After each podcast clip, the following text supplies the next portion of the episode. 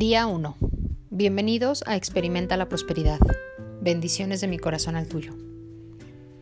Hace muchos años, Ket Nowak, la autora de este experimento, tomó la decisión de actuar como conejillo de indias, entre comillas, en su propio experimento de bendecir. Aunque ya había estado enviando bendiciones a los que estaban a su alrededor desde hace muchos años, había experimentado resultados positivos. La verdad es que nunca había practicado de manera consistente, persistente, comprometida el bendecir a los demás. Más allá de dar a diario una bendición rápida a sus hijos, siempre había sido de esas cosas que hacía a veces y a veces no. Empezaba bendiciendo a la gente, a los objetos o a las circunstancias por un rato y de repente la vida se interponía en su camino y dejaba de hacerlo. Quizás te suena conocido. Generalmente dejaba de hacerlo hasta que aparecía el siguiente problema, como una nube tormentosa en el horizonte. Entonces, en el verano del 2004, tomó la decisión de practicar el bendecir lo que hacía. En ese momento, estaba promoviendo una línea de productos para una nueva compañía de velas de soya que un socio y ella habían iniciado un año anterior y aunque su producto era excelente, sus precios maravillosos y su servicio al cliente extraordinario, a ella no le gustaba vender, no le gustaba efectuar las llamadas para lograr esas ventas. Eso, por supuesto, pues no era algo bueno. El futuro de cualquier compañía depende de las habilidades para crear nuevas cuentas de mayoreo. Sin embargo, cada vez que ella se acercaba a un cliente potencial, sentía que su estómago se hacía nudos y constantemente estaba perdiendo ventas. Ella sabía que si algo no pasaba pronto, no tendrían otra alternativa, más que la de cerrar las puertas de la compañía. No se permitía fallar y aún más su exigencia pues la llevaba a no ser, hacerse responsable y tampoco a hacer que su socio fallara también con ella.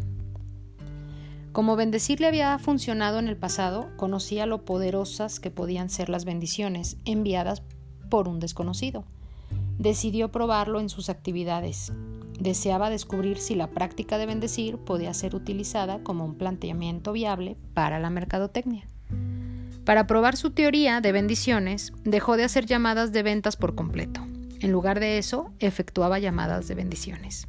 ¿Qué es eso? Por supuesto, ella no le decía a nadie lo que estaba haciendo, pero en lugar de acercarse a sus clientes con el propósito de venderles su producto, ella llegaba al lugar de trabajo de sus clientes, los más potenciales, dejaba que ellos hablaran mientras que ella tan solo escuchaba y mientras los escuchaba los llenaba de bendiciones y pensamientos de amor incondicional. En lugar de utilizar su tarjeta de presentación, como siempre se recomienda hacer, no mencionaba su compañía ni sus productos a menos de que se lo preguntaran y solo si sentía que el cliente recibiría bendiciones suyas por haber hecho negocios con ella, pues le respondía las preguntas del cliente. Los resultados fueron asombrosos. Casi de inmediato las ventas se comenzaron a incrementar, yendo de uno o dos clientes mayoristas por semana a tener muchas cuentas nuevas a diario.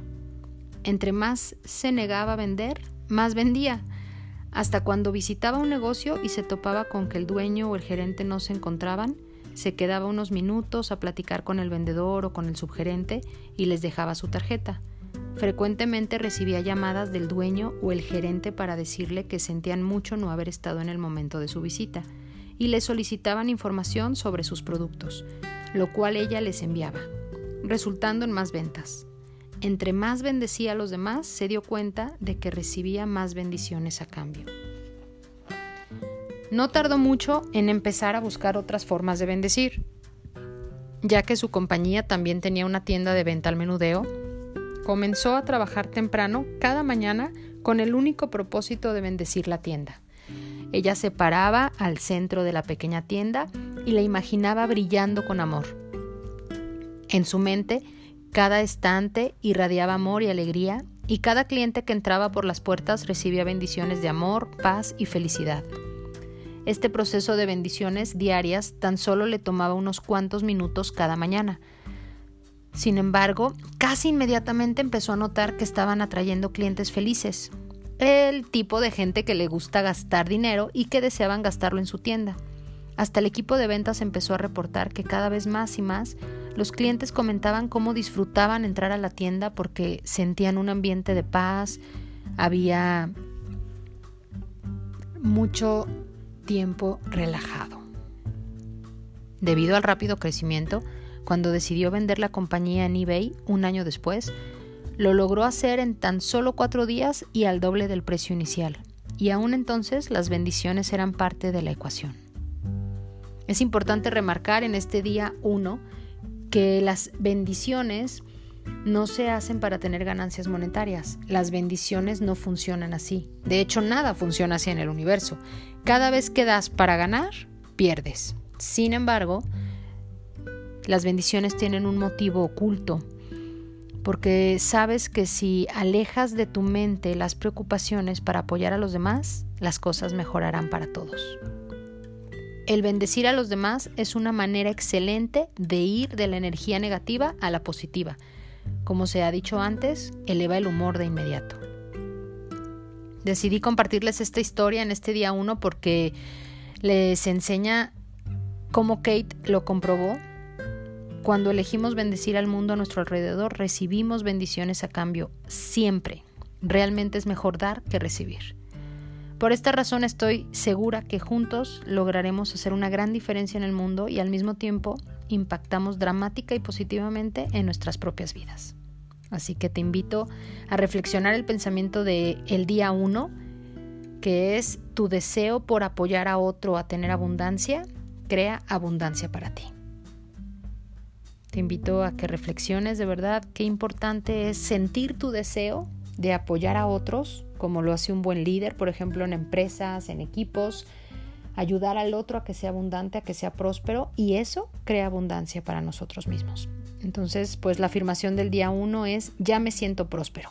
Imagina un mundo donde todos somos bendecidos por la presencia de los demás. Solo imagina qué hermoso mundo sería ese. Así que el mayor número de veces que puedas repetir, ya me siento próspero. Respirar y sentirlo, ya me siento próspero. Así que bienvenido y felicidades por este gran inicio. Claudicar no es una opción. Te veo, te escucho y comparto contigo el día 2. Hasta pronto.